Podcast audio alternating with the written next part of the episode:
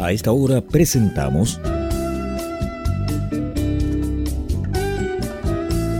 Pienso Luego Extinto, programa sobre el vino, las viñas, los viñateros y el mundo que se vive entre vendimias. En esta mesa con amigos vamos a catar y a conversar de este maravilloso y ancestral alimento que ya transita por nuestras venas. Salud y bienvenidos.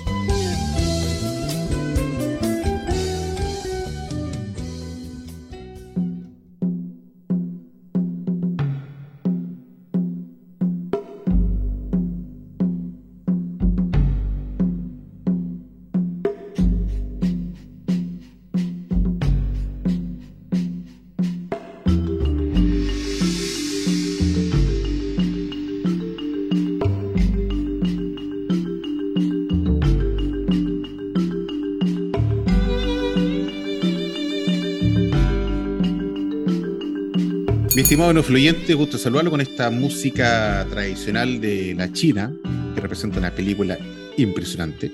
Damos por inicio y a la vez término a este mes de chileno Pati Perros por el Mundo. Tenemos una invitada excepcional y con la música que usted acaba de oír se puede dar cuenta de dónde va a tratar el tema de hoy. Es fenomenal, estamos muy contentos porque como equipo de producción se ha hecho una logística yo, casi lloré cuando me, enteré de, lo que íbamos a tener hoy en la mesa de Pienso Luego.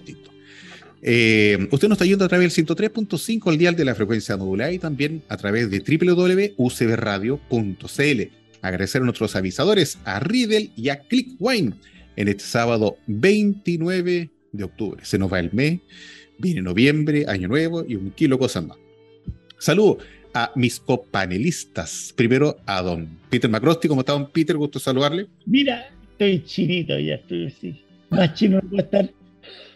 Y tomando un Marcelán de la Chinita.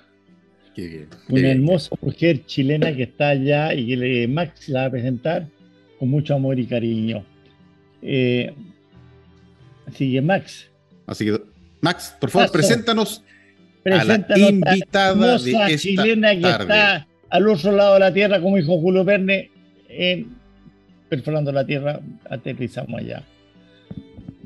Muy buenas tardes a nuestros estimadísimos enófilos oyentes. Yo con esta, con esta música con la que comenzamos el programa ya me estoy transportando a China, en la música de una de mis películas favoritas del gran Bernardo Bertolucci, El último emperador, que trata de la vida de un tipo que envolvía peras. Pero, eh, pero, eh, pero afortunadamente eh, estuve en China en dos oportunidades hace varios años y he dicho acá que no tengo religión, pero desde hace décadas que, que, me considero alguien oriental, eh, inspirado y atraído por su filosofía de 10.000 años, que ojo, es la filosofía o es la visión de la vida más antigua que hay. Ningún, ninguna otra cultura, religión o país tiene 10.000 años de antigüedad. Recuerdo que en ese lejano día 2005, en mi primer viaje a China, conocí un vino cuya etiqueta era la Gran Muralla. Eh, lo perdí con una polola en Austria y nunca llegó a Chile, pero hoy día por una, una logística basada en la amistad y en la serendipia, estamos con botellas del nuevo vino de China que es creado y es, y es expresado por una enóloga chilena que se fue hasta esas lejanas tierras de donde está la ciudad prohibida de Beijing. Muy buenas tardes o buenos días en China. Hay, hay 13 horas más en este instante. Muy buenos días en China. Bienvenida a Pienso Luego Extinto, primera invitada de Asia en Pienso Luego Extinto.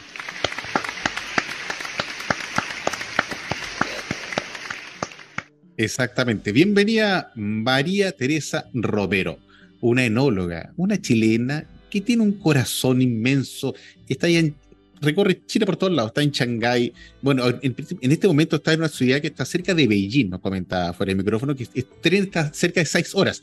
Ella no va a decir cómo se llama la ciudad donde está, porque usted entenderá que el idioma es un poquito difícil para uno poder eh, entenderlo y aplicarlo de buena primera. Así que, por favor, María Teresa, cuéntanos cómo llegaste a China, mujer.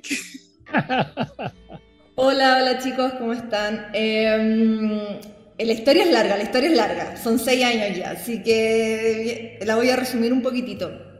Eh, yo soy ingeniero agrónomo de la Universidad de Talca en Chile, soy talquina, séptima región. Ah, yo también.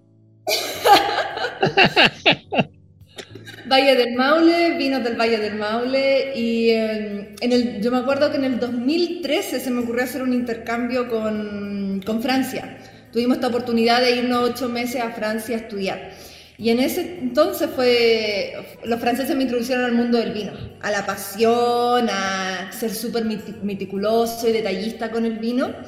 Y me empezó a gustar, entonces empecé a hacer vendimia. Eh, y luego en el 2015 me gané una beca para ir a estudiar a, Francia. Eh, por dos años mi magíster. Entonces eh, me fui a Montpellier, eh, después me pasé a Italia, trabajé en Italia, eh, terminé mi magíster y en el 2016, por cosas de la vida, por mi ex, la verdad que por mi ex partner, em, me vine a China hacer mi tesis, mi tesis de magíster y yo dije, no me voy a ir a ninguna otra parte, voy a venir a China. Tenía justo seis meses para hacer esto Em, entre julio, julio del 2016 y diciembre, y me fui al Tíbet. No, no, no, me bastaba con irme, venirme a China, me tenía que ir al Tíbet. Entonces... El vino más alto del mundo. El vino más alto del mundo. Entonces me fui a Yunnan, que está en el sur de China, y de Yunnan, eh, que es la región, me fui a Shangri-La. Shangri-La es eh, una ciudad que la única ciudad que tiene aeropuerto en la parte de Tíbet, eh, pero todavía pertenece a China Mainland, o sea, todavía pertenece a China. Y de ahí son cinco horas para llegar a la bodega. en ese entonces, la bodega, entre montaña, arriba, hacia abajo, hacia arriba. Em, entonces, bueno, hasta que llegué y era una, era un pueblo de una calle con 10 casas y ahí estaba la bodega. Eh, era un, un, proyecto francés que todavía está, es uno de los vinos eh, más caros en China. Cuando empecé ahí, 2016, la bodega se llama Aoyun. Aoyun pertenece al grupo de LM, LMBH, eh, Louis Vuitton, Moe Louis Vuitton. Ah, ah ya. mira. Ya.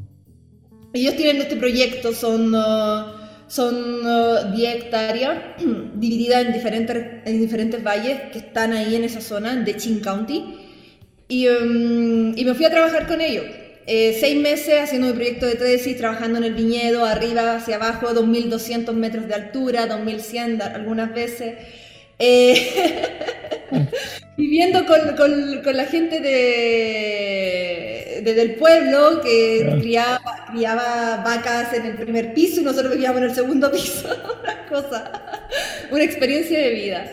Y um, fue la primera vez que descubrí los vinos en China y dije, um, aquí hay potencial. Entonces aquí tenemos, hay fruta, hay gente que está trabajando súper um, detallista, que es súper detallista y quiere hacer buenos vinos. Entonces, bueno, terminé los seis meses, me volví a Italia, terminé todo mi magíster, y se vendíme en Italia y después se me ocurrió volver a China en el 2017. Y ahí estuve trabajando, pero para otra bodega que está cerca de Xi'an. Xi'an es el Shanxi, Shanxi Region. Eh, y ellos tienen un clima súper húmedo. Entonces, no, no es bueno para variedades de tardías como Cabernet Sauvignon, pero es bueno como para Pinot Noir. Eh, entonces trabajaba, era, estaba la bodega a una hora de Xi'an, de la, de la ciudad, entonces los fines de semana iba y volvía. Y era un proyecto pequeño, teníamos 7, eh, 8 hectáreas en terrazas, eh, más teníamos una un viñedo acá en Ningxia, que es otra región que está al, al, norte. Entonces ahí me tocaba viajar entre Shanxi y Ningxia. Y ahí fue la primera vez que tuve contacto con los vinos de Ningxia que son vinos de clima súper, súper mm, caluroso. y son fuertes en taninos, son como el sur de Italia. Eh, entonces había potencial, de, hecho estamos hablando 2017, cinco años atrás, eh, pero aún así los vinos no estaban bien desarrollados. Eh, había muchos vinos que eran con mucha madera, que tenían problemas de volátil, entonces como había interés de hacer algo bueno, pero faltaba un poco el conocimiento. Entonces, en ese momento trabajé un año en Sensi, después me dije, hay que viajar, aquí, hay, que, hay que empezar a descubrir qué es lo que se está haciendo en otras partes del mundo. Entonces, volví a Chile, hice vendimia en Chile, Luis Felipe Edwards, en Colchagua. Eh, después me fui a Estados Unidos, vendíme en Estados Unidos en Opus One, Napa Valley. Eh, después me fui a Australia, eh, vendimia en Treasury One Estate, Penfolds, eh, South Barossa Valley. Y después se me ocurrió irme a Alemania porque me encanta el Riesling. ¿A quién no, le gusta el Riesling? ¿A quién no, le gusta el Riesling? y eh, también porque me gusta mucho la, la manera que tienen ellos de trabajar, eh, en pequeños lotes, en terrazas, eh, la diferencia que hay entre un metro y otro metro de suelo, entonces es una muy, fue una muy buena experiencia. Entonces trabajé en el Mosel, en las terrazas, yo creo que ustedes conocen ya, un Riesling maravilloso. ¿En el Mosela? En el Mosela. Mm. Eh, muy bonito. Sí, sí, sí, sí, excelente para trabajar y una excelente experiencia. Y después, ¿qué se me ocurrió? Ah, después dije, voy a volver a Chile, porque quiero aprender más vida chileno, después de andar patiperreando por todas partes. Y el año pasado estuve trabajando en Emiliana, en la bodega Los Robles, Colchagua, y eh, mi jefa era la Noelia, Qué buena. Una española. Sí, sí, sí, sí. Aprendí demasiado con ella. Eh, trabajamos con vino orgánico, biodinámico. Entonces, una muy buena experiencia para poder tomarla eh, hacia China. Me acuerdo que el año pasado estaba en mediados de vendimia, marzo, finales de marzo, y se me ocurrió contactar a mi, el que es mi jefe ahora, mi jefe francés, tengo dos jefes, Em, porque él quería, andaba buscando una enóloga desde el 2021, andaba buscando un enólogo para este proyecto, pero el 2020, 2020 sorry. 2020 por el COVID no se podía entrar a China. Entonces el año pasado yo lo contacté y dije, es que necesitan todavía alguien. Me dijo, sí, estamos buscando, este año se, puede abrir, se abrieron las fronteras, estaba un poquito más fácil entrar. Em, y empezamos a hablar y me dijo, no, esto es un proyecto nuevo, lo empezamos en 2018. Eh, tenemos viñedos, en ese entonces eran tres años y cuatro años, entonces viñas súper, súper jóvenes. Eh, no se había hecho vino nunca en, la, en, esta bodega. De hecho, cuando yo llegué el año pasado, la bodega estaba todavía en construcción. teníamos los tanques listos, nada, nada. No teníamos bomba, teníamos una bomba.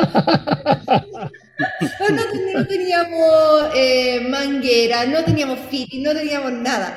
Em, entonces le dije, ya, es una buena experiencia, mm, es un buen challenge, un buen desafío, para poner todos los conocimientos que, que había adquirido alrededor en práctica. Entonces me vine en julio del, eh, del año pasado, llegué a China, eh, estuve un mes en cuarentena, porque teníamos una política de, el año pasado eran 14 días al momento de llegar, en un hotel de cuarentena, y eh, después teníamos que hacer 7 días en la región a la que íbamos, entonces eran 21 días, pero porque hubo un, brote de COVID, yo tuve que hacer 28 días en, diferentes hoteles, 28 días de cuarentena, así que... Ah, sacaste un, vale otro. Qué terrible. Sí. hasta, que, hasta que llegué el año pasado y cuando llegué... Eh, me tuvieron un día más en cuarentena cuando llegué, porque venía desde...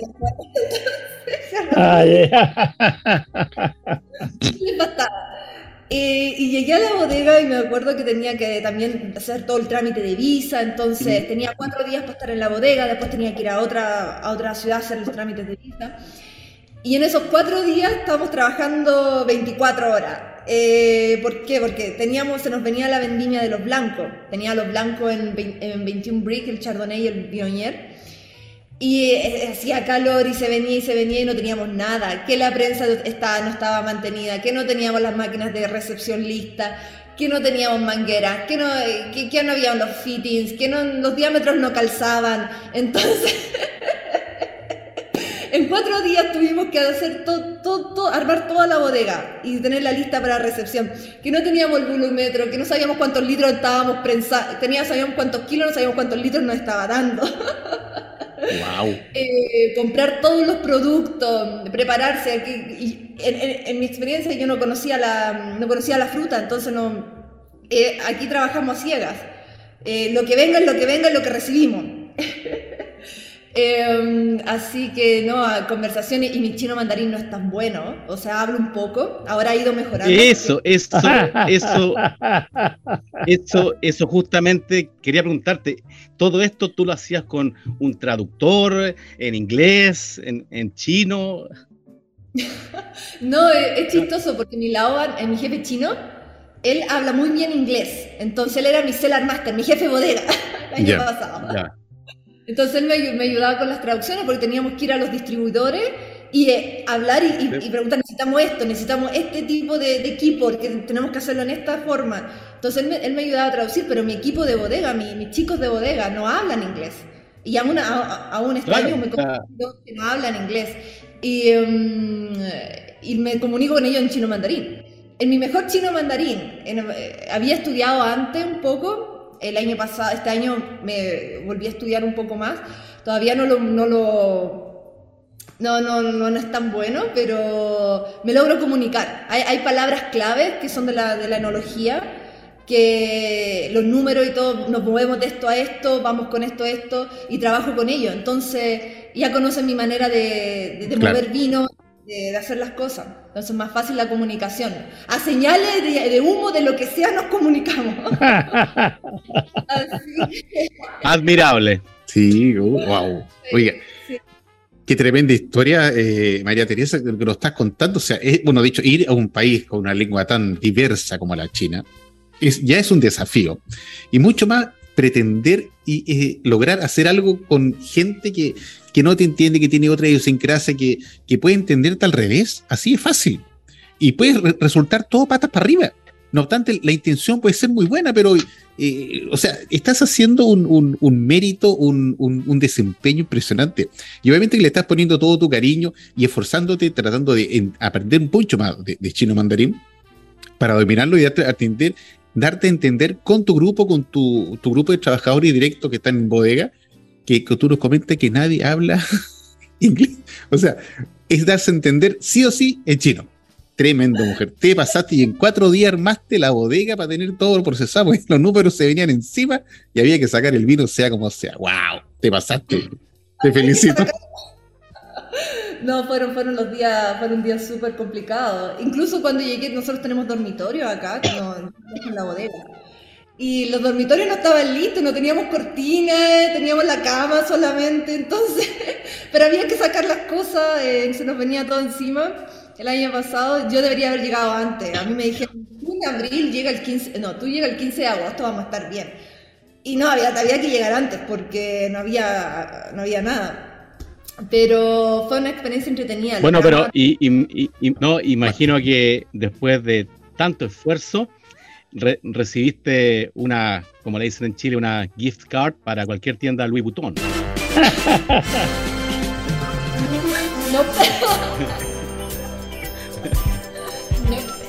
no. no hay trueque, no hay trueque. Todavía le estoy diciendo a mi jefe chino, le digo, cuando logremos vender nuestro, nuestro icon, yo quiero una cartera Louis Vuitton, ¿eh? Son de esas. Sí, mínimo, mínimo. Sí, no, la colección completa, de todas maneras. colección completa. Oye, María Teresa, le comento a mi estimado no fluyente que, como ya lo, lo decía Maximiliano hace un momento atrás, se hizo un denodado esfuerzo gracias a una amistad de María Teresa que logró traer desde China a Chile. Entiende usted que son más de 18.800 kilómetros de distancia. Se hicieron cinco paradas, o sea, como sea, no paradas, son con concepto de avión, escala. Muchas gracias, Maximiliano, que yo viajo poco. Eh, yo viajo en la micro nomás. Pero la micro hacía mucho más parada, pues, sí, pues, parada, se hicieron cinco escalas y con, e, y con ese esfuerzo inmenso nos han llegado dos variedades de vino, una tinta y una blanca. La blanca es Boigner y el tinto es Marcelán. Ambos son producidos, envasados eh, con la mano de esta enóloga chilena, oriunda de Talca, que es eh, ingeniera agrónoma, que lleva mucho tiempo, como ya nos contaba. Así que estamos disfrutando. Eh, comentemos, cuéntanos un poco, mi, tema, querida María Teresa Romero, el buen hielo. Yo lo estoy probando ya y se siente un poco más distinto a lo que se produce en esta tierra. Cuéntanos físicamente para que la gente saque la idea y uno también saque la idea. No obstante, China es inmensamente grande. ¿Ustedes están cerca de la costa o, no, hay costa cerca donde están los Nada. Cuéntanos un poquito, cuéntanos un poquito. Bueno, les, voy a contar mejor porque eh, en China hay diferentes tipos de valle, ¿ok? Entonces partimos del, del norte, del norte que es literalmente cerca de Beijing, una hora eh, conduciendo una hora y es un clima, que, un clima frío, más frío, más lluvioso. Ya. Nosotros estamos en, en Ningxia. Ningxia es un clima desértico. Es un ¿Mm? clima muy parecido a Ovalle, el desierto, o desierto de Atacama, Valle de Limarí. Digamos que Valle de Limarí. Más seco que el Valle de Limarí. Entonces mm, es un clima que es súper caluroso en verano, partiendo desde mayo, junio, julio, agosto. Eh, y tiende a ser súper frío eh, desde la primera semana de, octubre. Empezamos a tener menos 4, menos 1, menos 5. A noviembre ya nosotros empezamos con menos 15 grados. Oh. Entonces un clima que tiene un periodo de crecimiento muy, muy corto. Es una, una, región que tiene un periodo de crecimiento muy corto para las vidas. Y hay que hacer todo el trabajo en cinco meses. En cinco meses tiene que terminar esto, no, no, no puedo alargar. Y el otro clima que es súper eh, conocido en China eh, en el norte, que, o sea, el sur, que fue la primera parte donde yo trabajé, que en, en, en Shangri-La, eh, cerca de Tíbet, que es un microclima parecido al Valle Central de Chile, Colchagua. Entonces, da más cabida para. Eh, se pueden experimentar con otras variedades, Cabernet Sauvignon, eh, Merlot, son son súper aromáticas, variedades súper aromáticas en ese, en ese, específico, en ese valle, valle específico. Em, volviendo a nosotros, para poder entender el bioñero, como yo explicaba, eh, es un, es un clima seco y caluroso. Entonces el Bionier, como es una variedad del sur de Francia, se adapta bastante bien a nuestro clima. Y es una variedad que va a madurar a, cerca del 20 a 25 de agosto acá, que ya va a tener sus 23 brix, que va a tener buen azúcar, que va, que va a conservar la acidez, que es lo más importante para los blancos. Una variedad que se, se mantiene súper bien en temas de acidez y que da para poder guardarse en barrica. Entonces, lo que nosotros hicimos el año pasado, el año pasado fue súper caluroso, este año es, muy diferente, eh, cosechamos con bricks altos para poder obtener más aromática, para, obtener más aromas, y tenemos esto, mm, esto como jazmín, tenemos estas notas de flores blancas, pero tenemos un poquito de lemongrass, eh, eh citron, ah, limón, eh, un poquito de piel de mandarina. Eh, tenemos todas esas notas aromáticas en el bionier y al mismo, tiempo conserva la acidez. Eh, lo otro que hicimos con este bionier, que lo, tengo acá, el MAPI, lo pusimos 30% en barrica.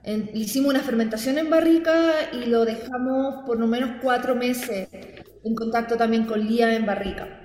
Como el año pasado lo teníamos que sacar temprano para poder vender, para poder tener algo que presentar a, los consumidores y testear el mercado, eh, no lo pude dejar más tiempo en barrica. Mi idea era tenerlo seis meses mínimo en contacto con Lía. Pero el año pasado lo tuve que embotellar en diciembre. Mm. Es un vino que, que salió eh, rápido al mercado, pero que tiene más potencial para ser guardado. Y viene de un suelo mm, que es un suelo con rocas, arenoso rocoso, que está justo al lado de la, de la, calle, de la ruta aquí, que pasa, justo es un bloque, específicamente un bloque que da toda esta, toda esta aromática eh, de flores, de, limón y todo, todo eso. Tengo dos bloques de Bionier, pero el B13 el B13, sí. es el que me da siempre esta, esta parte aromática y es la que yo la puedo, lo puedo poner más tiempo en barrica. Tiene potencial. Excelente, mejor explicado no pudo haber estado. Bueno, yo estoy disfrutando mi testimonio influyente. Este tiene un color bastante translúcido, un poco oro. Mm. En, nariz es, como bien lo indica María Teresa, es altamente frutoso, pero de, cítrico, completamente. La acidez está muy agradable y te comento que primero esto debe consumirlo a temperatura baja. Bajísima, o sea, no congelado. No, no, me malentienda. Una temperatura baja porque todo vino blanco se percibe en mejor manera a una temperatura, ya en términos bien chilenos, heladito que heladito usted lo va a sentir perfecto, se va a percibir bien en su, en su boca, no le va a dar mucha acidez y le va a dar un frescor único que los blancos brindan. Ya veo esto acompañándome con, a lo mejor hay que tirar un poco de envidia sana, pero con algo de marisco de la costa chilena. Así es fácil. Constitución. claro. Sí. Está muy, muy bueno tu vino, María Teresa. Eh, oye, eso, ¿cuánto, eh, no obstante, eh, está en el proyecto nuevo? Hiciste una, una, labor rápida por sacarlo al, mercado. ¿Esto se vende exclusivamente en China? ¿Sale al mercado extranjero? ¿Cuánto más o menos alcanzaron a, producir de, este tipo de, de esta añada, mejor dicho, de Boñer?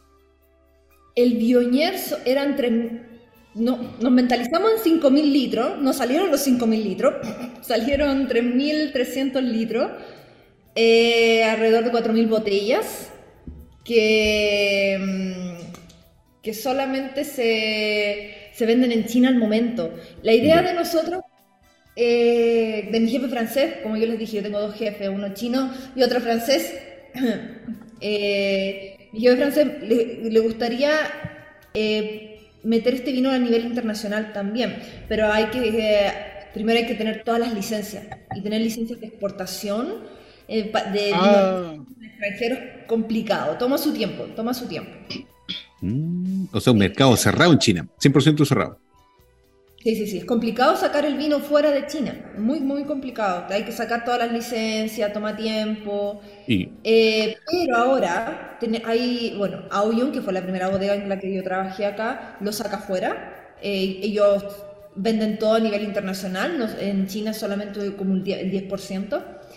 Eh, Silverhide, que es otra bodega acá en Ningxia, que es muy conocida. Ellos también están vendiendo al extranjero, Francia, eh, UK, Reino Unido, eh, vendiendo para Estados Unidos. Great Wall, Great Wall es un grupo muy grande. Great Wall. Sí. toda la línea de distribución que pueden hacer al extranjero.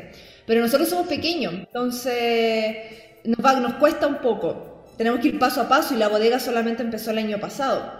Entonces, va, a tomar un tiempo para poder tenerlo a nivel internacional. Piano, piano. María Teresa, Yo, yo tengo conocimientos mínimos, mínimos del lenguaje chino, pero sí sé, por ejemplo, que si tú combinas agua y paisaje, no, perdón, montaña y agua significa paisaje.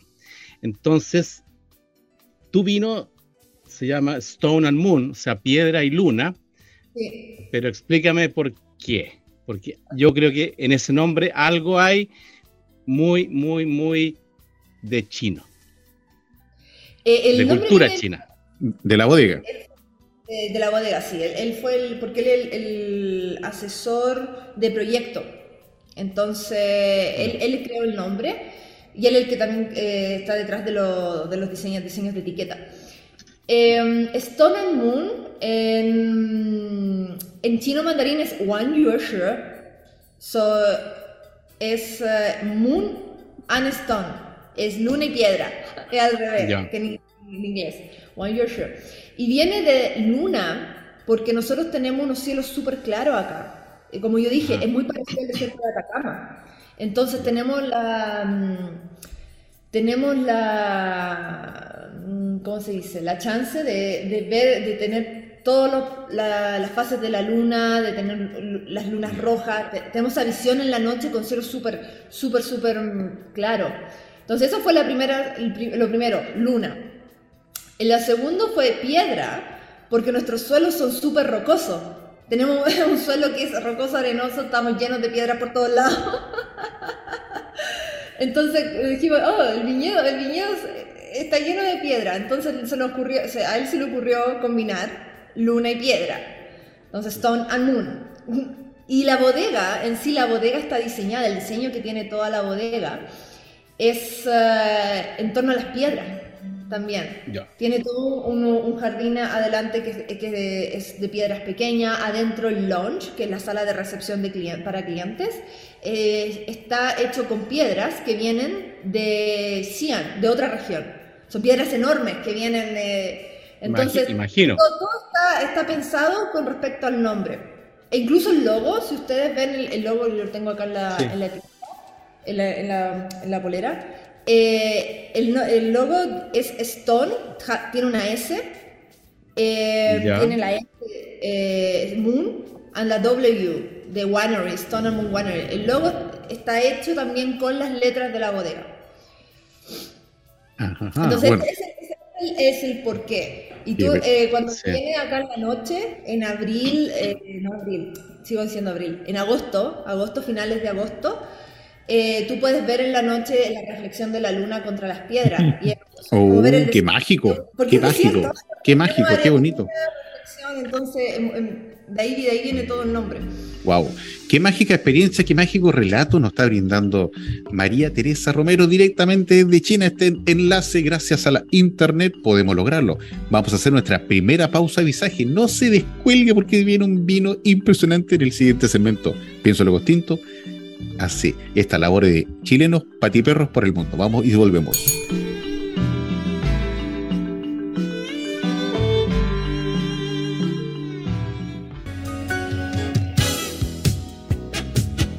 Si un vino tuviera que elegir una copa, esta sería Riedel. ¿Sabías que el vino cambia dependiendo de la copa que lo contiene? Si te consideras un amante del vino, te invitamos a conocer la experiencia de usar las copas Riedel desarrolladas específicamente para cada cepa. Tomar un vino en una copa Riedel es una vivencia diferente. Conócelas.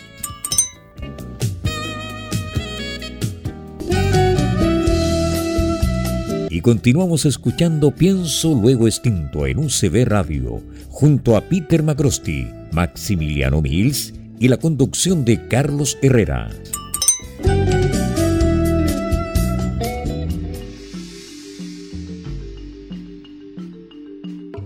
Mi estimado influyente, seguimos en nuestro espíritu flautico programa Pienso Luego Tinto, muy especial hoy, desde China, si es desde China, con la tremenda grata compañía de María Teresa Romero, una ingeniera agrónoma de Talca que se fue, llegó a China, hizo su, el 2015 su beca en Francia y el 2016 llegó a China, exactamente en el 2016, y empezó a producir vino, la, la contactaron, estaban buscando una anóloga joven, con espíritu, y ella cayó paradita y está haciendo vinos impresionantes allá en la China, a 18.800 kilómetros de distancia de Santiago de Chile. Es una locura la distancia, pero todo se une a través de la internet. Somos un programa de radio FM que de Chile honramos al vino en las tres Américas, desde Canadá hasta la Patagonia, donde hablamos sobre vinos, viñedos y vidas. ¿Ya?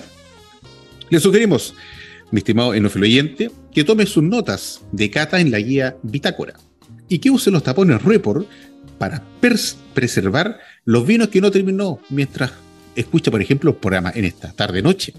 Y si quiere profundizar un poquito más lo comentado durante el programa, no duden en consultar el libro El vino de la A a la Z. Sale todo. La palabra que usted quiera está ahí, la encuentra y sabe para qué lo hizo Mariana. Espléndido. Agradezco a nuestros avisadores, a Riddle y a Click Wine. Maximiliano. Vino Sofía aplicada.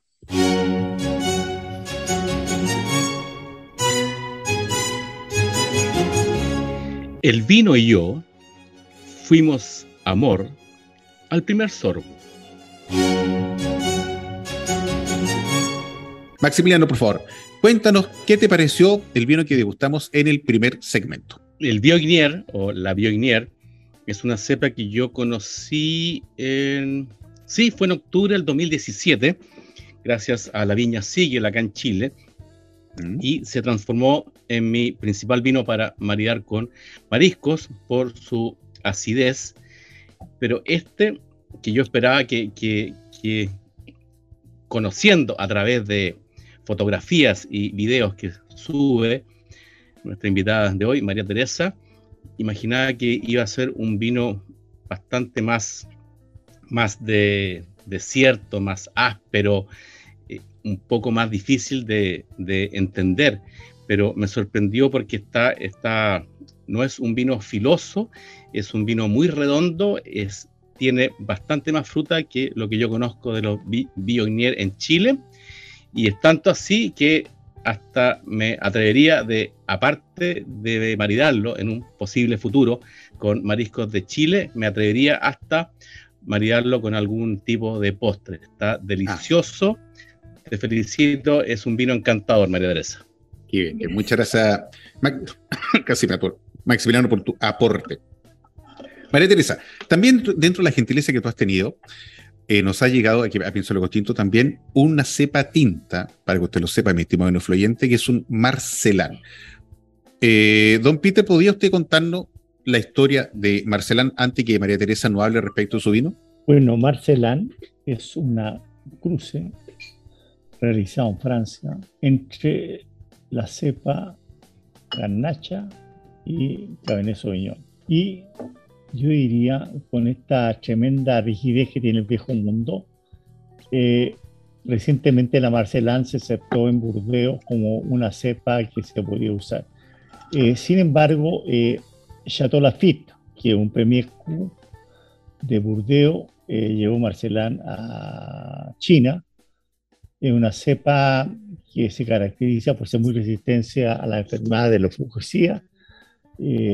tiene eh, según la Janssen Robinson, un color muy profundo, aromas interesantes. Y es una cepa que en Chile eh, la hacen eh, distintas gente. Yo, entre ellas Santa Emma, una cepa que está recién empezando, pero que a mí me preocupa mucho China, porque China, como bien saben mis queridas auditoras y auditoras, es el principal importador de vinos de Chile en este momento, pero China ya tiene plantada más hectáreas que Chile y más hectáreas plantadas de carmeneres.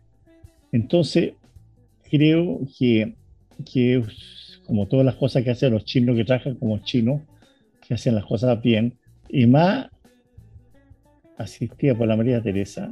Mucho mejor. Eh, yo creo que tenemos un riesgo aquí. ¿eh? Yo creo que he estado en China varias veces.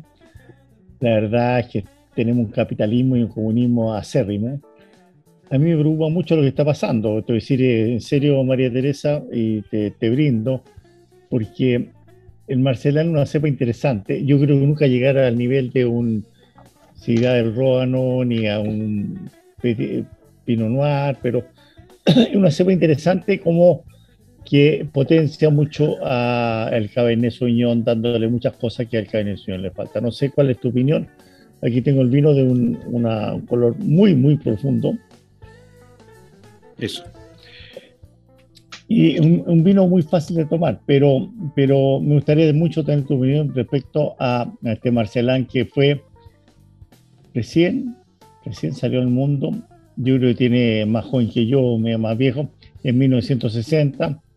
Y te habla como este nuestros maravillosos vinos van evolucionando. ¿Qué piensas tú del Marcelán y cómo lo ves tú en China? Mm. Y dime especialmente, para mi querida y querido doctores chilenos, el Carmener de chino. Yo, yo, yo traté de tomar clase de mandarín, pero tiré la esponja, tiré la esponja porque no cachara los signos, nada, y las pronunciaciones menos.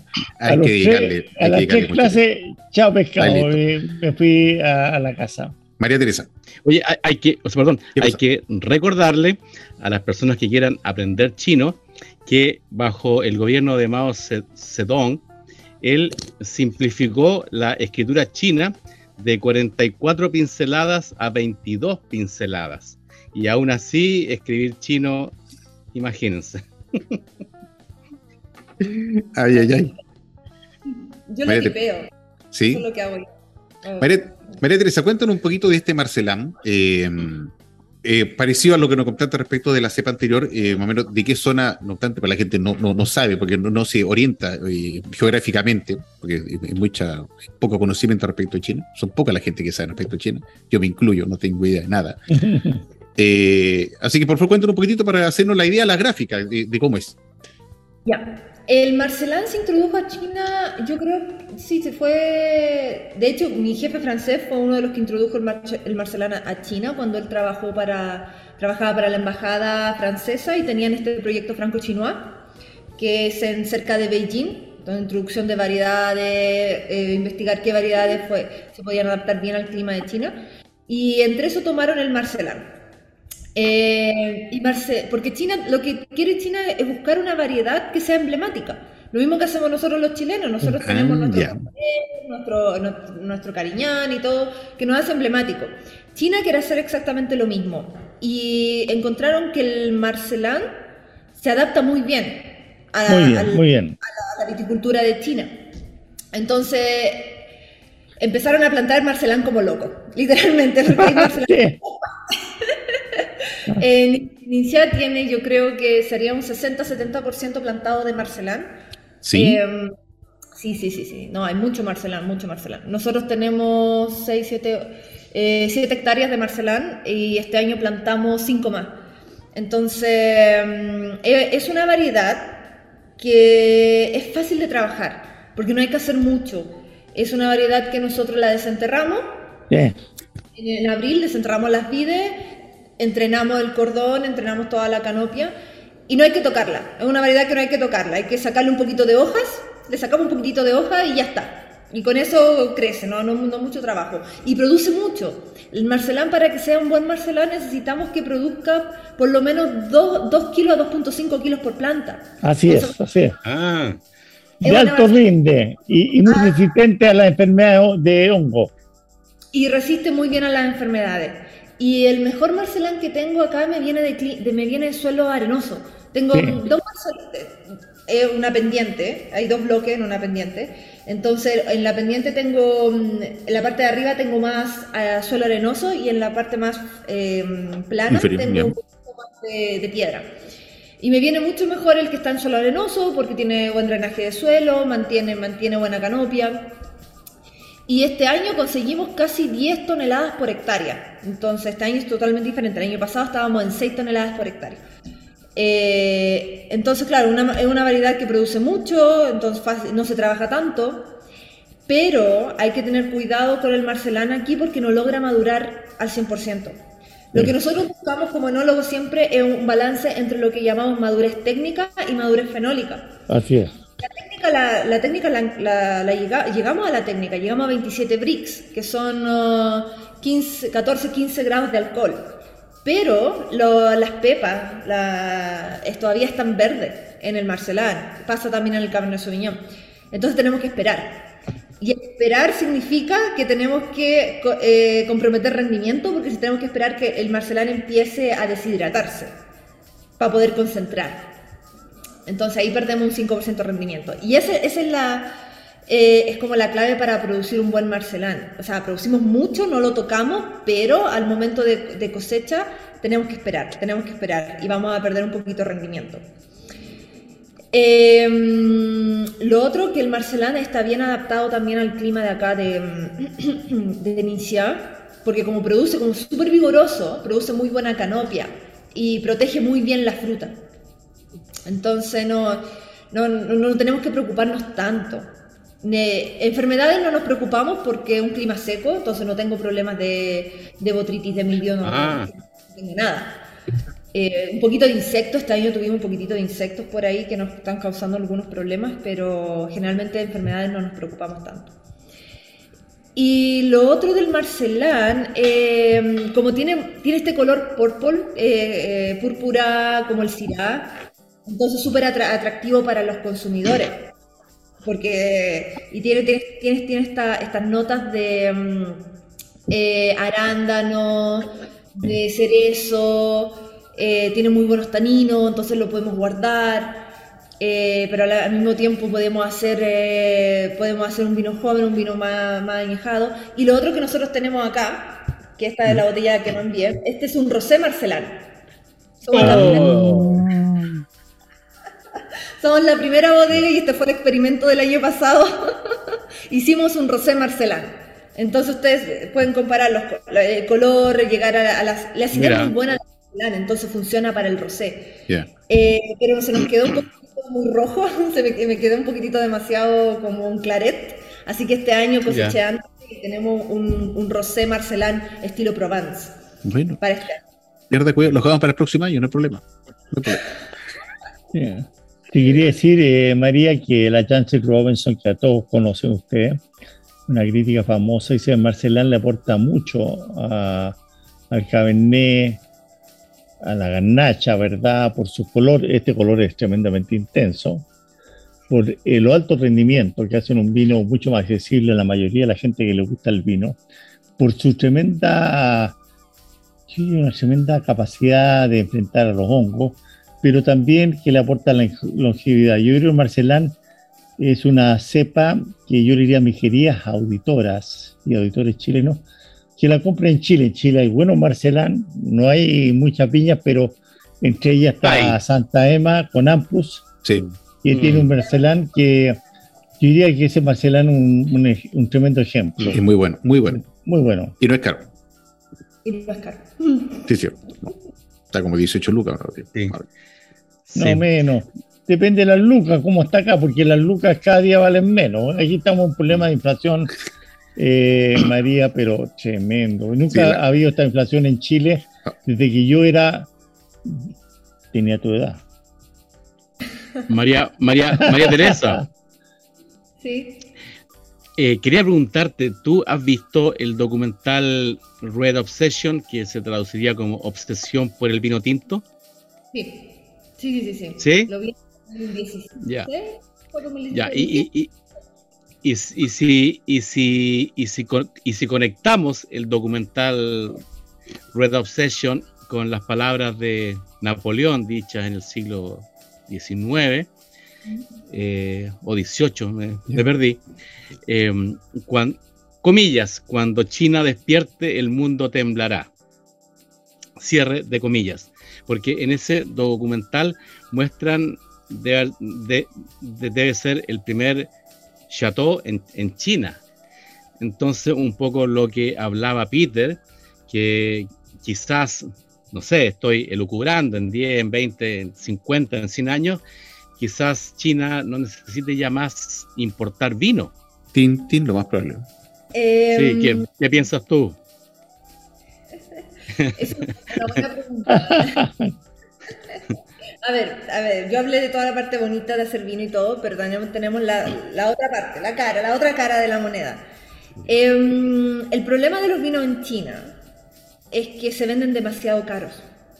Ya. Eh, una botella, Ah. por ejemplo, el Joigner que yo tengo acá, esta botella nosotros la estamos vendiendo en 288, no, 388 yuanes, lo acaban de subir.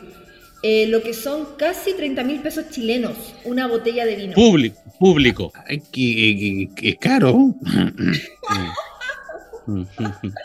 El Marcelán que ustedes están bebiendo es una. De hecho, todavía no termino. eh, el que yo tengo acá, el último asamblaje que hice, Sí, de hecho, la Eh, botella viene así.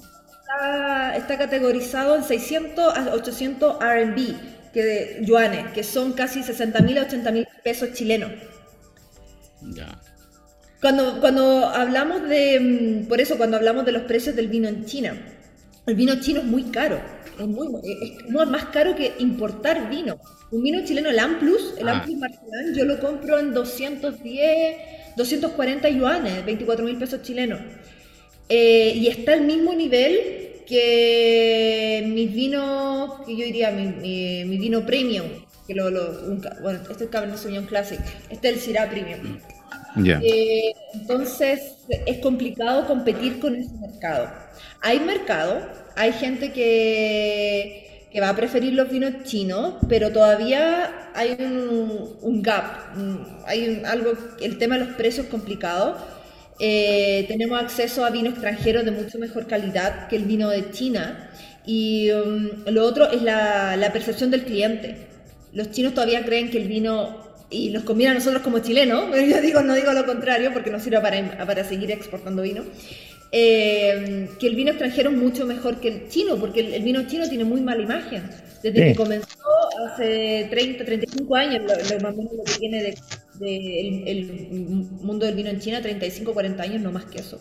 Interesante. Eh, eh, tenían una, empezaron con vino muy muy amaderado, con problemas, con estabilidad en las botellas, entonces hizo una mala reputación al vino chino y eso es complicado cambiarlo y educar a la gente, decir, oye, mira, te estamos presentando este vino que es, tiene toda su analítica correcta, que, tiene la misma capacidad que un vino francés, pero te lo estoy vendiendo dos o tres veces más caro que un vino francés. Entonces, ese es el juego que hay que, hay que empezar a balancear.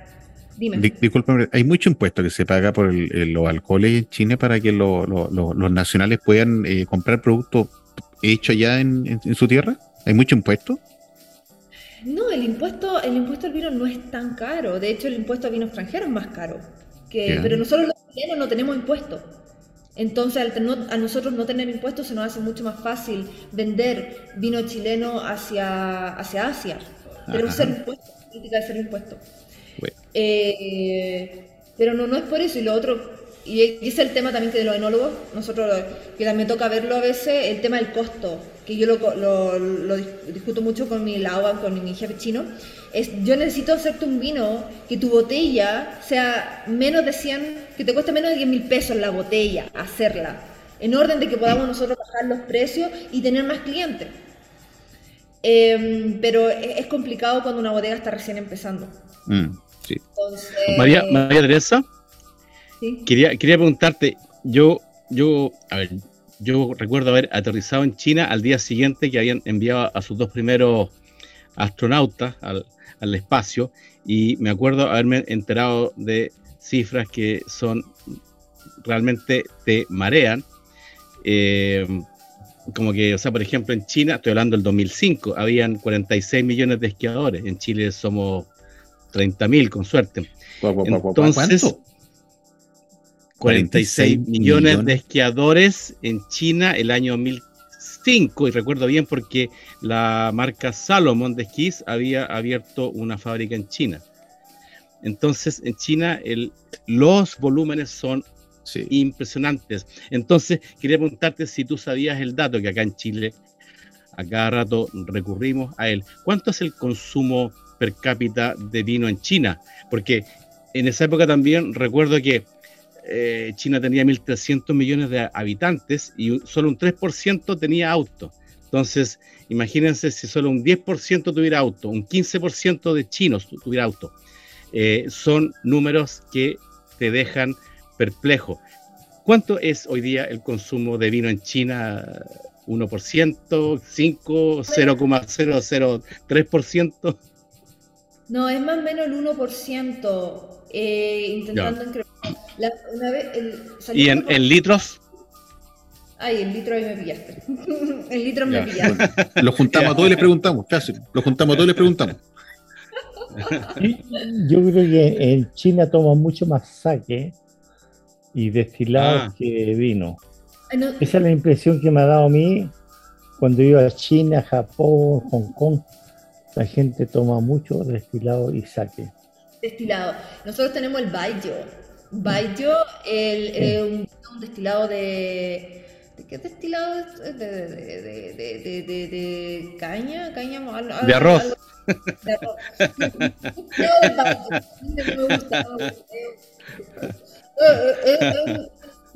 un licor que acá se lo toman en, en pequeños vasitos como shots Sí. Y tiene más popularidad que el vino. Entonces también estamos compitiendo. El vino compite con el té, compite con el baño, compite con la cerveza. Entonces, hasta el momento, en el reportaje que vi eh, hace un mes atrás, decía que si por cada, si cada chino bebiera una botella de, de vino a la semana, no, no, eh, alcanza. No, no, no, no, no, no alcanza. No, no alcanza. es que Es que los números son muy grandes, los números son tan grandes como a veces los gustos musicales. Mi estimada María Teresa, ¿cuál sería tu gusto musical para esta tarde de sábado 29 de octubre? ¿Qué canción te gustaría? A mí me encanta el rock, así que soy del rock de los 60, 70, 80, así que eh, I Wanna Love You, Kiss. Ah. ¿Estamos bien con esa? Qué bien, entonces sí que Alexiño Portugal ubica el grupo Kiss con I Was Made for Loving You. Usted nos está escuchando a través del 103.5 el día de la frecuencia modulada. Vamos y volvemos.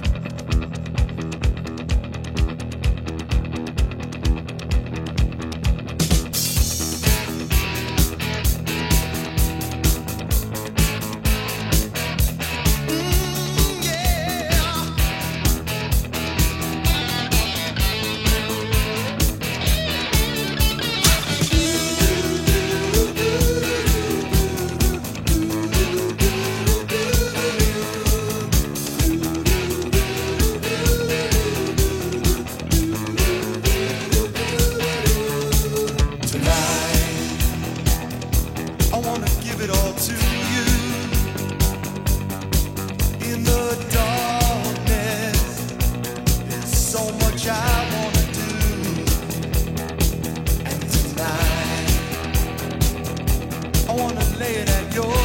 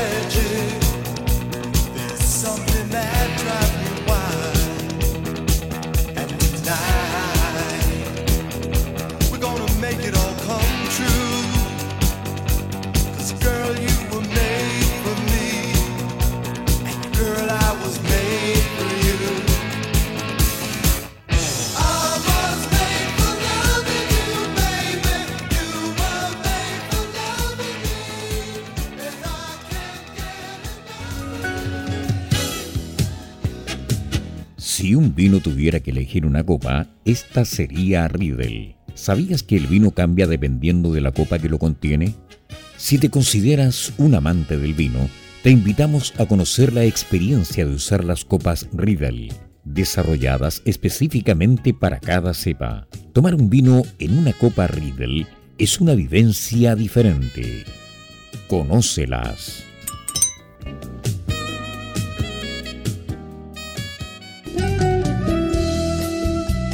Continuamos escuchando Pienso Luego Extinto en UCB Radio, junto a Peter Macrosti, Maximiliano Mills y la conducción de Carlos Herrera.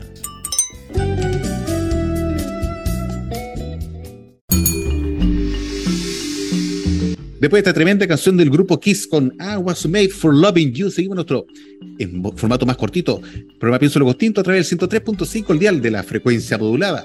Maximiliano, cuéntanos, por favor, antes que se nos vaya el tiempo radio, qué eventos hay y después nos vamos a formato podcasts. Sí, Trivia, esa es la canción más despreciada por los fanáticos duros de Kiss porque fue su canción especial para la onda disco en aquellos años, 1979. Pero tenemos, tenemos el 11 de noviembre en el Prince of Wales Country Club, la Movie Night número 8 correspondiente a este año. Después, el 20, 22, 23 de octubre, estuvo el, vino, el, el, el, evento Copados y el 9 y 10 de diciembre está otra vez el Colchagua Wine and Music Festival. Excelente. Muchas gracias por la información, Maximiliano. Eh, le aviso, mi estimado influyente, que solamente para formato radio llegamos hasta aquí porque no nos podemos pasar nada de la hora. Síganos escuchando, por favor, en podcast, porque esta conversación y enlace en directo con China, con la grata presencia de María Teresa Romero, tiene para un par de minutos más. Así que para radio le digo hasta aquí, síganos en podcast y nos estamos viendo. Bye, bye. Eh, mi estimado influyente, el formato podcast nos permite, obviamente, estar más tranquilo, O sea, no que uno esté asustado del micrófono en absoluto, pero sí conversar en forma más, espontánea, más relajada. Y todo aquello que se nos olvidó por tanto vino que hemos tomado, lo recordamos ahora, porque después cuando hacemos las pausas, nos agarramos coscacho entre el equipo y se te olvidó esto, se olvidó el otro, entonces ahí nos reestructuramos y entramos en estos huevitos y ahí nos, juntamos todos y sacamos el programa como sea. Don Maximiliano. Como hablé anteriormente de que me atrevería, y en este programa habitualmente motivamos a nuestros enófilos a que se atrevan a maridajes que, quizás puedan sonar extraños.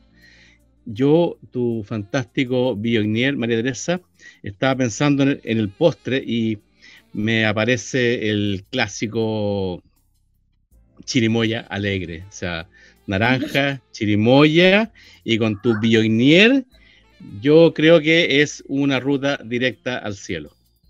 Chirimoya alegre. No creo que. No, yo no, sí. no, tengo acá. Chirimoya. Sí, sí. Me, atrevería, en serio. Próxima visita a, a Chile está invitada. Me voy a llevar la botella de Bioñero. Nos vamos a probar con chirimoya alegre. Yo tomaría, tomaría. Y, oye, yo quería hacer una una aclaración a los maridajes.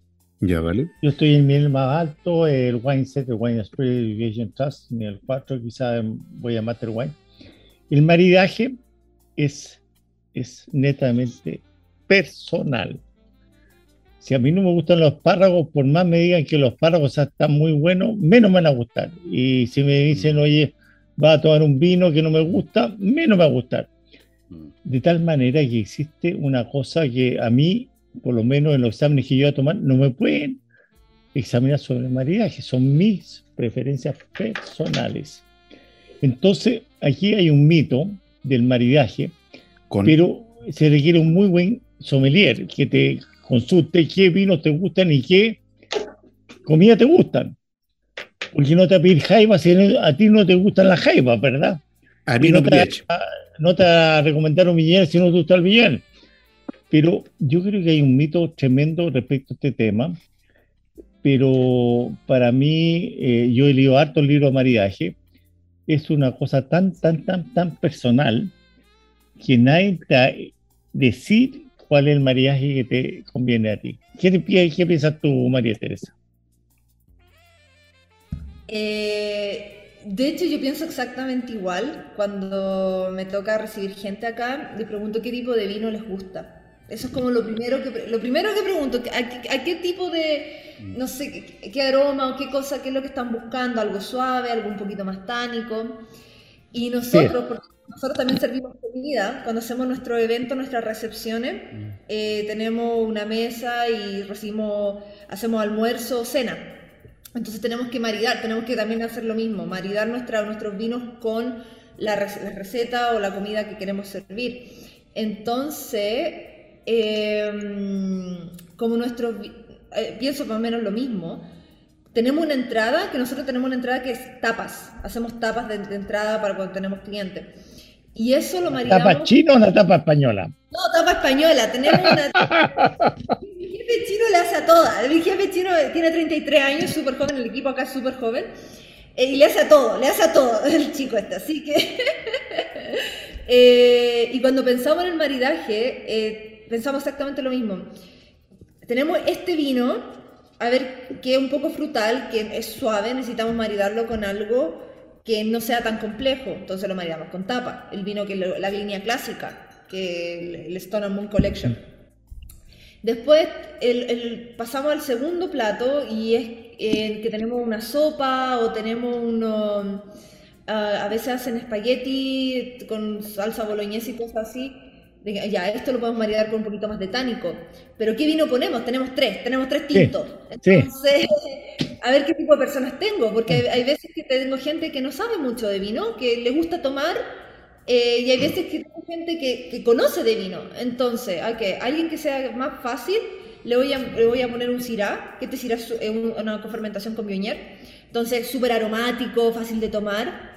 Y alguien que, que, esté, sea como más del norte, y eso, eh, como más chino del norte, que le gusta más grado alcohólico y más cosas fuertes, le voy a poner el Merlot. Porque el Merlot es súper tánico. Entonces le va a ir bien. y, así vamos, vamos jugando con respecto al tipo de persona. Preguntamos, a ver, eh, lo primero, ¿qué tipo de vino toman ellos? Lo segundo, si no conocemos a la gente, yo le pregunto a, mi jefe chino, a ver, ¿de dónde viene? ¿De qué parte?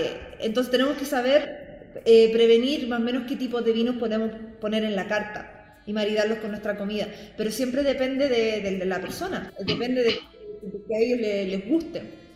Entonces, estoy, estoy de acuerdo contigo en esa parte. Sí, pero, pero mira, el mariaje es netamente objetivo. Depende de los vinos que te gustan y de la comida que te gusta. 100%. Y yo lo que hago, eh, por ejemplo, acá en Chile, yo pruebo el vino y le pongo nota a unas setas como me gusta, ¿verdad? Distintas cepas, Merlot, eh, Cabernet Franc, Cabernet Sauvignon, y después pruebo la comida y le pongo nota a 1 a 7. Después pruebo el vino y después pruebo la comida. Y queda muy claro para mi gusto personal, que puede ser para ti, María Teresa, que tú estés 100% de desacuerdo, pero entonces tú, ¿quién paga la cuenta? La pago yo. Entonces, ahí yo he llegado a la experiencia, oye, que yo tengo reclaro lo que me gusta. Por ejemplo, aquí hay muy buena ostra. A mí la ostra me gusta con champaña y soñón blanca. Si tú me pones chardonnay o viognier, ni, no, pero ese es mi gusto personal. Si te gusta a ti, bueno, es tu gusto. Porque tú estás comprando a la otra y tú estás comprando a Viñer, ¿verdad? Así es. Hay, hay un mito tremendo respecto a este tema que si el sommelier es muy bueno te puede ayudar, pero yo he ido a muchos restaurantes Michelin, 1, 2, 3, 3 estrellas, y él, a mí me asombra porque son comidas de 5 o 6 tiempos, pero esta gente se adecua a los gustos del 90% de las personas. Entonces lo hacen, son muy profesionales, por eso son Michelin, ¿verdad? pero en Chile nos falta eso, yo creo que nos falta mucho poder hacerlo y que te recomienden vinos que te gustan y comida que te gusta, y no que te impongan el gusto de una persona que realmente difiere mucho de tu gusto personal. 100% de acuerdo contigo, don Peter, 100%. Oye, María Teresa, entre las cosas que tú nos comentabas en el trayecto del programa, era uno que, el chino prefería obviamente mucho más el consumo de, de alcoholes un poco más, eh, llamémosle destilados, porque obviamente el vino está recientemente incorporándose. Por ende, eh, eh, enlazándolo con lo que indicaba Maximiliano, que si eventualmente el 1% de la población en China consumiese alcohol, el vino, mejor dicho, la producción completa no daría abasto. O sea, habría que mandarle vino desde todo el mundo para allá completamente. O sea, y, ahí yo creo que está un poco lo, que tú indicas, Peter. Eh, cuando los chinos empiecen a consumir más vino, van a seguir comprando más vino. Van, a seguir comprando vino porque de hecho no les va a dar basto lo, que van a estar produciendo en, en, sus propias tierras. y, obviamente hay, hay, un asunto de posicionamiento de marca, de llámale gusto adquirido, que el chino piensa que eventualmente los vinos que se, se produjeron en su comienzo, en su tierra, no eran de buena calidad, no eran los mejores, entonces prefiere comprarlo bien y de afuera a lo que se produce, pero en, términos de un ciclo, échale unos 20 años más, eh, estos muchachos van a estar comprando todo lo que se produce en el orbe, todo, todo, o sea, eh, así que vamos a hacer el próximo negocio entre los cuatro, ponemos una viña y le ponemos Chinatown y le mandamos para allá. No, yo, yo, sí, Chinatown, Chinatown. No, no, yo bautizaría esa viña con ¿Cómo? se dice en chino, madera. What? Cholwan. Chol.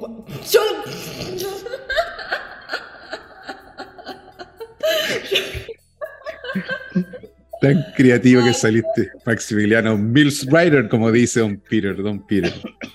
Oye, ¿quién, qué entretenido, qué entretenido. Oye, sigamos conversando, nos quedan un par de 10 minutos eh, en este formato podcast, después liberamos, y obviamente quedamos todos liberados.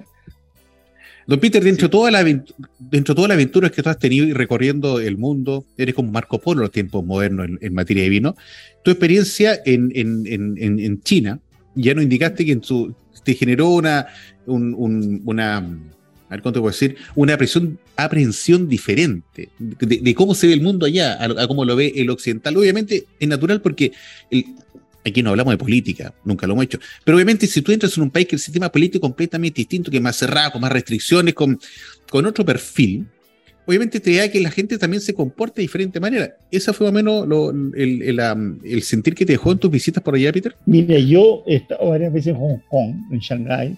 Es que Hong Kong Después me interné a China. Eh, a mí me asombró Hong Kong la cantidad de vino Premier Club, Segundo Club, de los Bordeaux. Yo creo que el chino aprecia mucho los vinos top. Eh, de hecho, ya eh, la FI tanto en China. Eh, es un vino que proyecta mucha imagen, fuera a ser excelente, ¿verdad?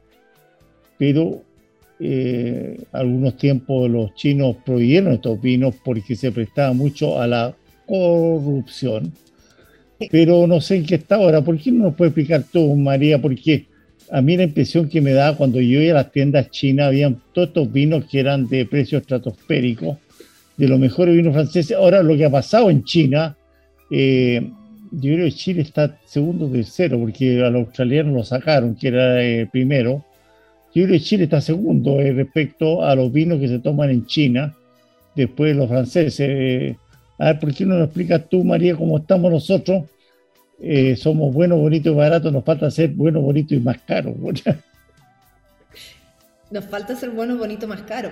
El problema de Chile es que mm, eh, entramos, a un mercado, entramos mercado con precios muy bajos y hay vinos chilenos muy buenos, muy buenos. De, hecho, mi amigo en Shanghai, eh, tengo un muy buen amigo que es propietario de, mm, una tienda de vinos chilenos, Maquis, que él, él vende Maquis, vende eh, eh, eh, ¿Qué más sacó?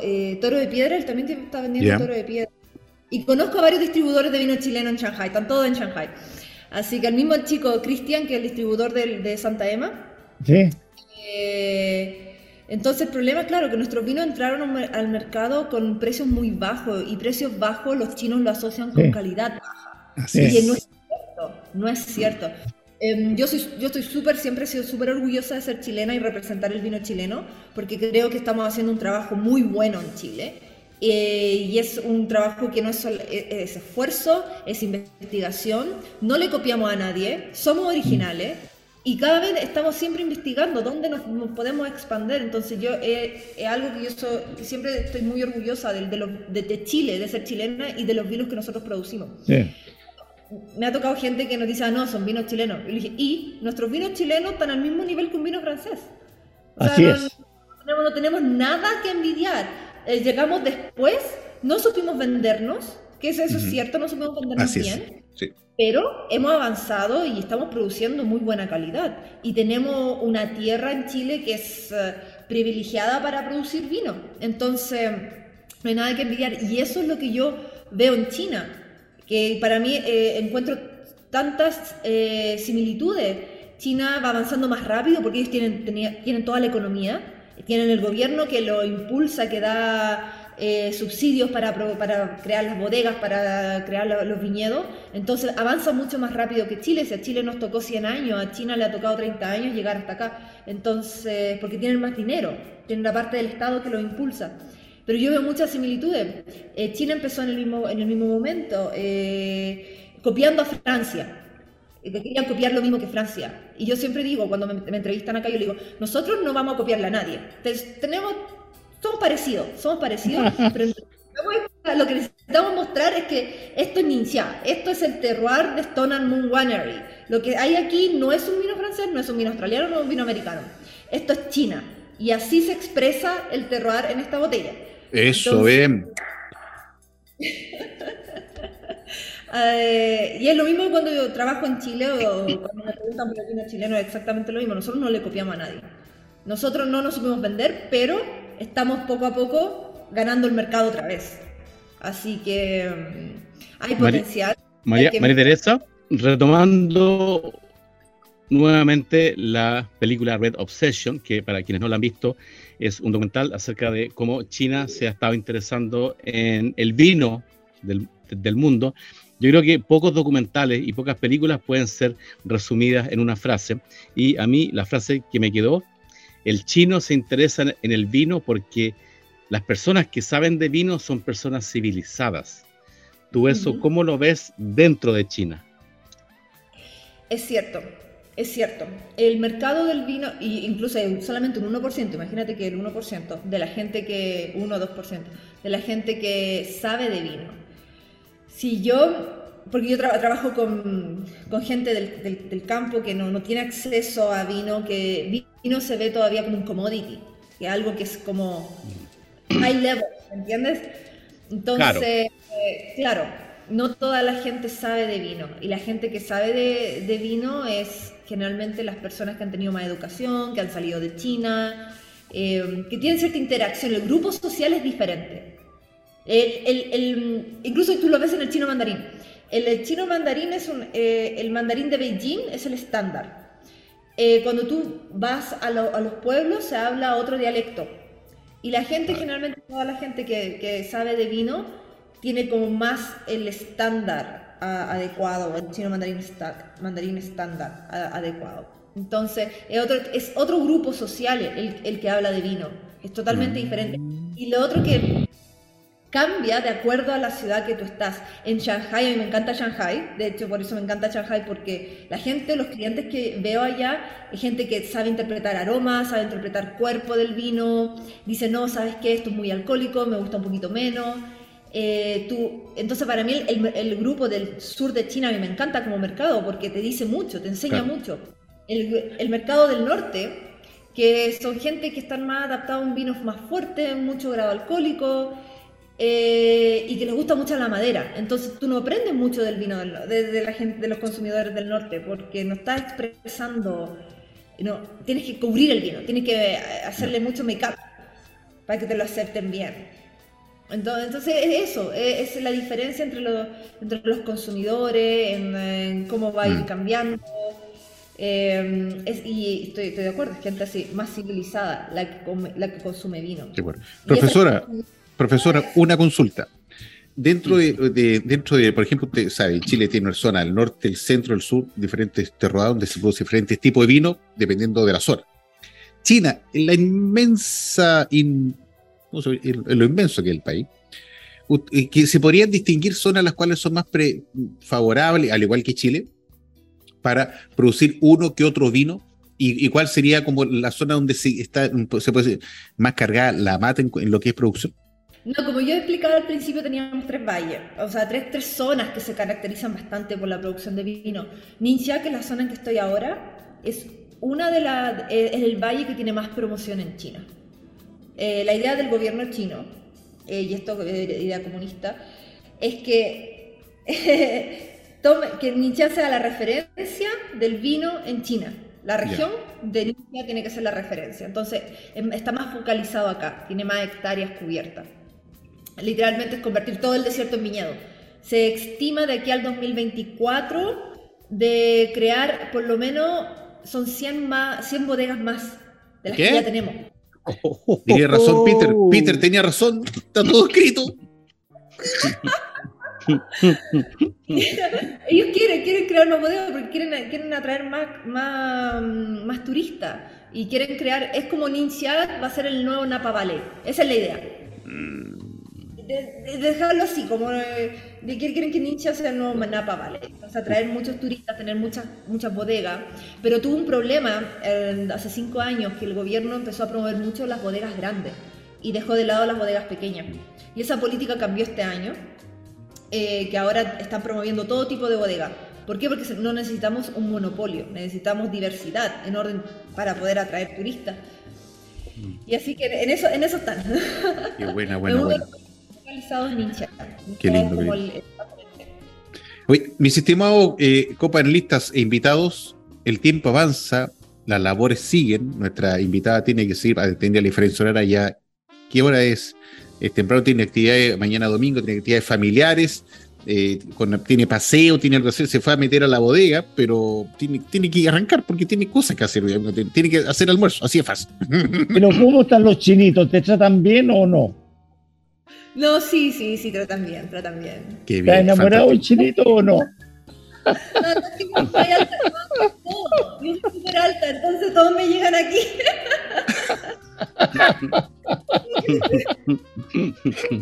Por Dios, qué bueno, qué bueno. Los invito, mis estimados copanelistas invitadas, palabras para el cierre. Don Peter, por favor. Mira, eh, yo, he estado muchas veces en China porque yo hacía productos que competían con China. Eh, me preocupa, te decir a mis queridas auditores y auditoros, China. China es un país que trabaja como chino, que hay mucha gente de Francia y distintos países invirtiendo en China. De hecho, los chinos ya tienen varias viñas en Chile. Entonces, eh, yo te diría que es una cosa, como yo amante del vino, me preocupa. Eh, te agradezco mucho, María, María Teresa, de haber compartido tus opiniones con nosotros. Y salud con este Marcelán, que es un vino que tiene un tremendo potencial. Qué bueno. Muchas gracias, don Peter. Maximiliano Mills, por favor. Uy, varias, varias cosas. Una que me recuerda una frase que conocí hace unos 20 años del mundo de la ecología que decía, actúa localmente, piensa globalmente, que se puede extrapolar a nuestro programa, porque si bien empezó casi como una humorada, pero mm. hoy día nuestra, nuestra responsabilidad con nuestros enófilos oyentes es presentar a enólogos y viñaderos de Chile, pero también traerles los vinos del mundo y personas como María Teresa que yo encuentro admirable porque me acuerdo que cuando terminé la universidad, o sea, la máxima aspiración para cualquier ingeniero, abogado, contador en, Chile era terminar en Santiago, ni siquiera en, Buenos Aires. Y hoy día, en, este mes de octubre, que ha sido dedicado a los chilenos que andan haciendo vinos por el mundo, hemos tenido a Christian Wiley en Uruguay, a Alejandra Reed en, en el Líbano, Gonzalo Bertelsen en Mendoza y a María Teresa en China. O sea, yo, yo, O sea, yo, o sea, creo que hace, que hace 5, 7, 10 años, oye, una chilena haciendo vino en China, en China. Así que es realmente admirable. Y termino agradeciéndole a Rodrigo sin apellido, que nos ha permitido tener estos vinos hoy día Rodrigo, también, ¿quién es Rodrigo? San Rodrigo, San Rodrigo. San Rodrigo, que santo desde los cielos. Y, y también con una petición final para nuestra invitada que, eh, que no muestre tanta actividad dentro de la viña porque a mí me cansa, o sea, eres admirable. Eh, 24-7, eh, no para. podas, acarreas barricas, eh, las pruebas de laboratorio, realmente, o sea, sí, sí, sí es que te queda tiempo, en China abre un gimnasio. Felicitaciones, gracias. Gracias, María Teresa. Oye, María Teresa, María Teresa, antes de ir a las palabras para el cierre, por tu parte, indícanos, por favor, para la gente que esté interesada y pueda seguir a, a, la, viña eh, Stone and Moon cuáles serían eventualmente sus redes sociales y si es que se puede, tu eh, Instagram para que te puedan seguir a ti y enterarse de, la actividad que tú estás haciendo. Eh, ya. La, bodega todavía no. Ok. ¿Cómo lo explico? Es complicado. Nosotros en China tenemos un sistema que se llama WeChat. So, WeChat es como un WhatsApp chino. ah, ¿verdad? El propio. Como, los rusos, como los rusos tienen Telegram. Claro, exactamente. Entonces esta es la aplicación de WeChat. Y cada bodega, cada bodega va a tener eh, va, a tener como un link que nosotros lo estamos creando. Estamos en proceso de creación, chicos, y nosotros somos nuevos. tenemos, no tenemos website, de consorte tenemos la etiqueta, así que em, cuando estemos disponibles en redes sociales, ahí voy a mandar toda la información. Qué bueno, qué bueno, fantástico. todavía, es secreto. Bien, no problema. Entonces, atendí esa aclaración, mi estimada invitada eh, desde la tierra de China, María Teresa Romero, por favor, palabras para el cierre. Em, yo quisiera agradecerle a ustedes por darme la oportunidad de expresar eh, y de enseñar un poco, de contar un poco la historia, que es lo que está pasando en China. Eh, yo me acuerdo haber contactado por el, eh, por el Instagram, estaba siguiendo su programa, lo encuentro súper interesante. Muchas y Dije, ¿por qué no? ¿Por qué no, por qué no hablar algo de, China? Porque no, no hay mucha gente que conoce y yo quisiera transmitir un poco de esta experiencia. Y mm, de ahí empecé a hablar con, con Maximiliano y todo, oye, ¿qué, ¿qué, hacemos? Si quieres fotos, yo te envío fotos, si quieres video, te envío video. Mi idea, lo único que quiero es que la gente eh, conozca, conozca algo que está muy lejos, sobre todo para los chilenos. Los chilenos generalmente no se imaginan qué vino en China, qué, qué Para nada, no, no, no, absolutamente. Entonces, muchos enólogos chilenos que jamás en su vida han probado vino chino. Entonces, me quería transmitir eso y estoy muy agradecida con ustedes por darme la oportunidad. Eh, muchas gracias a Rodrigo sin, apellido. San Rodrigo, así que muy bien, San, Rodrigo. San Rodrigo, qué buena María Teresa. No, no, no, un amor que... Y ustedes no saben que nosotros, yo envié las botellas, él estaba trabajando en el norte, en Shenyang, y le enviamos las botellas humeantes, que bien envuelta y todo, coordinamos con un mes de anticipación para enviar todo esto, y él me estaba escribiendo un día antes de viajar a Chile, me, me llamó y me dijo, tengo tus botellas listas, me cayeron, no te preocupes, también. Ay, qué bonito. Bueno, muchas gracias a él también y que, hicieron toda, hizo toda la gestión para que el vino llegara a Chile. Y este yo creo que es, eh, de hecho es el primer vino de Stoner Moon que sale fuera de China. Así que... ¡Oh! oh wow, wow, wow! Una exclusividad para Pienso Tintos. Eh, muchas gracias por eso, María Teresa. Lo ha probado, no, no, ha salido de fuera de China, no había podido conseguir que saliera fuera de China.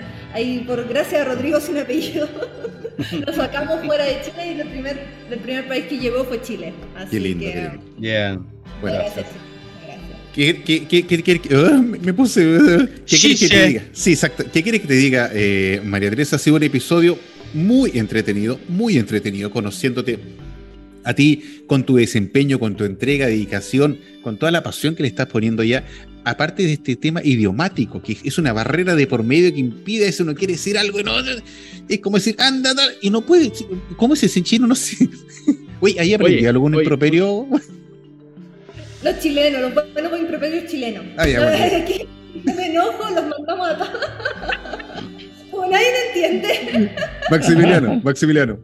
No, agrego que piensen ustedes que Manuel Pellegrini, que se fue con un sueldo millonario a entrenar un equipo de fútbol en China y con un traductor las 24 horas junto a él, se aburrió y se fue. Mira, así que más aplausos para María Teresa. Así es, así es. Así que ha sido un episodio tremendo, impresionante. Agradecer a San Rodrigo por los vinos que nos envió y la gentileza de María Teresa de tener la osadía de sacarlo del país, mandarlo el Marcelán y el Boignier, una cepa blanca. Pero oye, oye, este, estos, estos, compañeros de equipo no me vieron Pioñer. No, si ya va, ya va. No, si no va, no va. Oye, y yo le mandé todo el Marcelán. Aquí está, si va, aquí está, lo tengo acá. Y le Con su tapón ya, ya. listo, tranquilo. Son este, este, esta gente como vivía al lado del mar y yo vivía al lado de la cordillera. No, si te va a llegar paciencia, te va a llegar, te va a llegar. Y, Así con, con, y con su tapón Así es. Bueno, se cuida mi testimonio fluyente. Próximo mes eh, empezamos con un nuevo concepto en noviembre. Va a ser muy entretenido. Ya le avisaremos por redes sociales. Agradecer a María Teresa por la gentileza de estar presente en este sábado, domingo para ella. Cuídense mucho. Lo quiero a todo el mundo. ¡Viva el vino! Chiche, viva oye, China. Te quiero, oye, te quiero mucho, María Teresa. Así que a la distancia, eh, como Julio Verne, voy a cruzar la tierra para ir a verte. Qué lindo, qué lindo. Oye, oye, oye, oye. ¿Qué? ¿Cómo se dice? Oye, estoy más casado, no puedo sacar el anillo ya, pero de todas maneras. Maximiliano, buena pregunta, buena pregunta. ¿Cómo se dice en chino salud? Sí. Y amor. Ay, ay, ay. Salud. Es que nosotros salud, amor, y, salud, amor, y, y qué más. No, nosotros no decimos salud, nosotros decimos al seco. ¿Al seco? Ah. ah. ¿Y cómo se dice al seco? Gambei. ¿What? Gambei. Gambei. Gambei. Gambei. Gambei. Ok. Gambei, Gambei, Gambei. María Teresa. Hasta la próxima semana. Cuídense mucho. Los quiero a todo el mundo. Y nos estamos viendo. Bye, bye.